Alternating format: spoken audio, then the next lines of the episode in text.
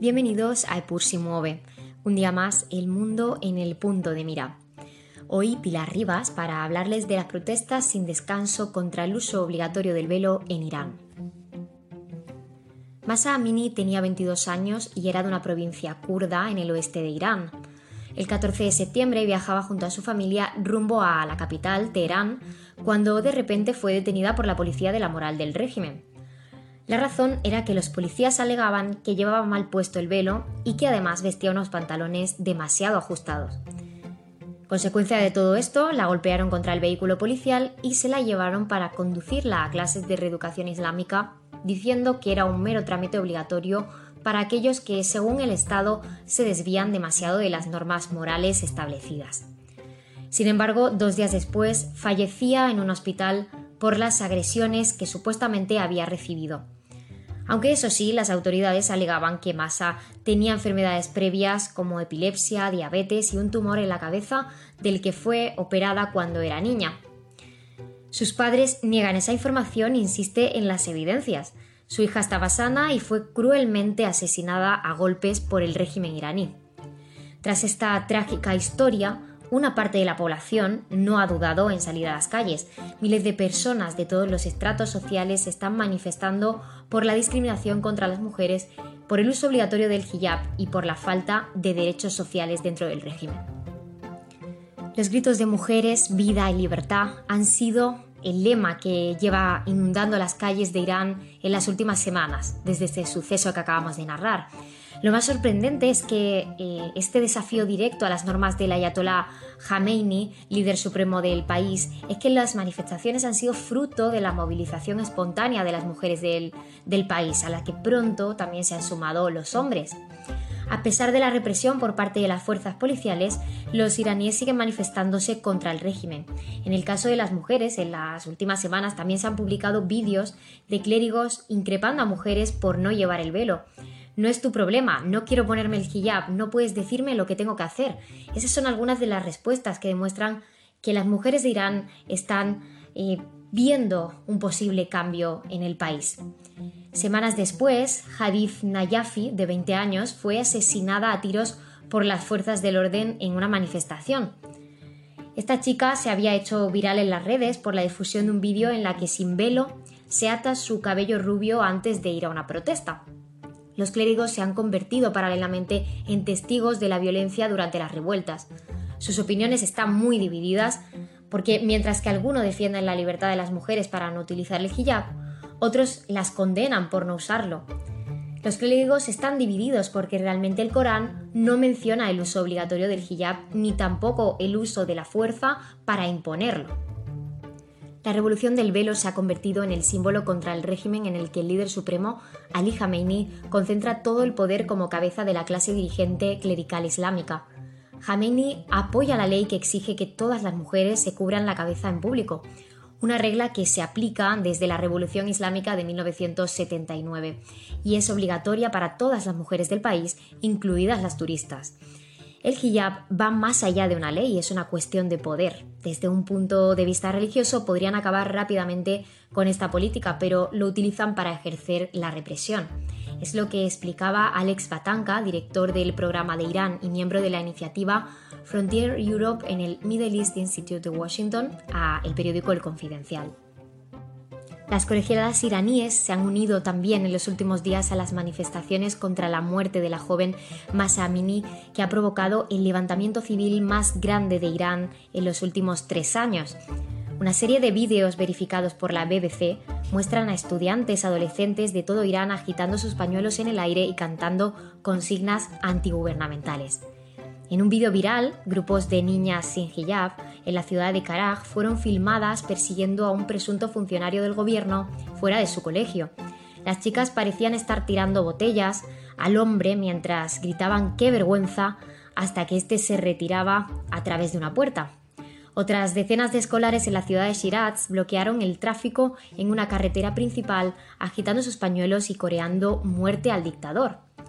También otro grupo de niñas en sus aulas fueron fotografiadas sin el hijab y haciendo cortes de manga ante las imágenes de Khomeini y el fundador de la República Islámica, el ayatolá Ruhollah Khomeini. Mientras tanto, el acceso a WhatsApp e Instagram, por ejemplo, se ha restringido en buena parte del país. Sin embargo, ni eso ni las amenazas de ser recibidas con violencia e incluso violaciones han amedrentado a las mujeres de Irán. En masa han salido a las calles y los hombres, como decíamos, se han unido muy pronto en símbolo de apoyo. Sin embargo, dentro del propio régimen, entre las fuerzas policiales, también hay cierta discrepancia en cuanto a estas políticas y estas formas de comportamiento aplicadas contra la moral que deben seguir las mujeres. De hecho, es lo que queda reflejado en una inusual entrevista en la que un agente de policía de la moral hablaba de forma anónima con la BBC sobre su experiencia trabajando en las fuerzas que mencionábamos. Les dijeron que la razón por la que trabajaban para estas unidades de la Policía de la Moral era para proteger a las mujeres, comunicaba el policía, porque si no se visten apropiadamente entonces los hombres podrían ser provocados y hacerles daño. El agente agregaba, que su comandante le regañaría si no identifica suficientes personas que violan el código de vestimenta y que le resulta particularmente difícil cuando estas personas se resisten al arresto. Ellas esperan que los obliguemos a entrar en la camioneta. ¿Y sabes cuántas veces lloré mientras lo hacía? Quiero decirles que yo no soy uno de ellos. La mayoría de nosotros somos soldados ordinarios que hacemos nuestro servicio militar obligatorio y yo me siento muy mal por esto que tenemos que hacer. Este es el testimonio, como decíamos, de uno de los miembros de la Policía de la Moral que también se siente obligado a practicar este tipo de actuaciones tan violentas contra las mujeres.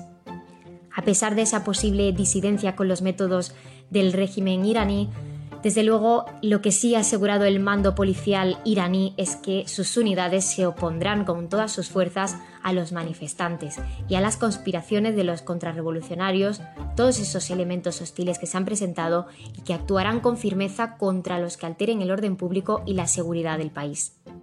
En esa misma línea se ha expresado el presidente actual de la República de Irán, Ebrahim Raisi, mencionando que somos un país abierto y si hay que mejorar el velo lo vamos a hacer. Lo importante es que los hombres estén satisfechos y ahora no lo están porque las mujeres se han puesto nerviosas, explicaba el mandatario.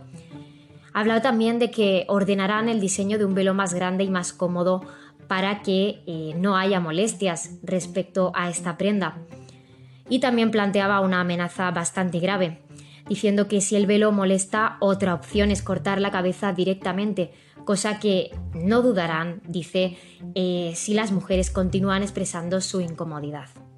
Como hemos podido observar, la contestación del régimen a estas protestas y a todas las mujeres que se están rebelando está siendo de total dureza y total firmeza y represión contra, contra ellas y todos los que se han adherido a las protestas, como decíamos.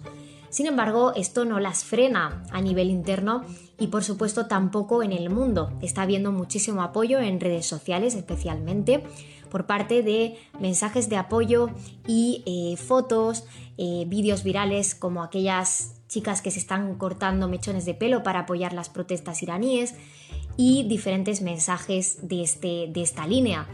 Eh, también es muy grande el trabajo que están realizando personas como Masia Liniyad, que ella pues actualmente es productora y presentadora en el servicio persa BOA, es eh, nativa iraní y siempre ha sido conocida por su crítica a las autoridades iraníes. Vive en el exilio en Nueva York y pues ha ganado numerosos premios de derechos humanos, entre ellos el 2015 el de UN Watch por los derechos humanos de Ginebra. Ella comunicaba en una llamada telefónica a un periodista de la CNN que el hijab obligatorio no es solo un pequeño trozo de tela para los iraníes, es como un muro de Berlín.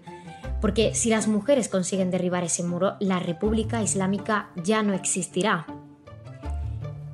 Ella cree que ahora la gente no tiene miedo y tiene claro que quieren romper ese pilar débil de la República Islámica porque cree firmemente que la mayor amenaza para, Irán son las mujeres liderando la revolución que se enfrentan a las armas y a todas las balas y dicen van a acabar con ese régimen de apartheid de género.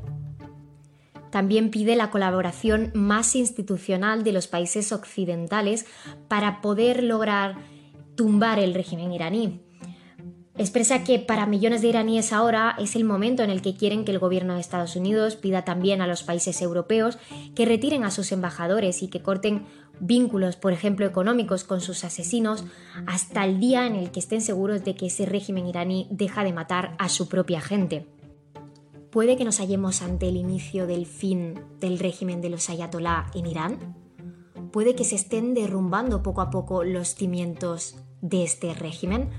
Son preguntas que nos hacemos todos durante estos días y que desde luego ahora mismo no podemos responder. Lo que no tenemos duda es que se está produciendo un movimiento social de tremendo calado a nivel interno y también a nivel internacional y que estaremos muy atentos a todo lo que vaya sucediendo en, los próximos, las próximas semanas. Esto ha sido todo por hoy en este episodio, espero que les haya interesado. Muchas gracias a todos vosotros por estar acompañándonos un día más. Aquí siempre en Epur si mueve.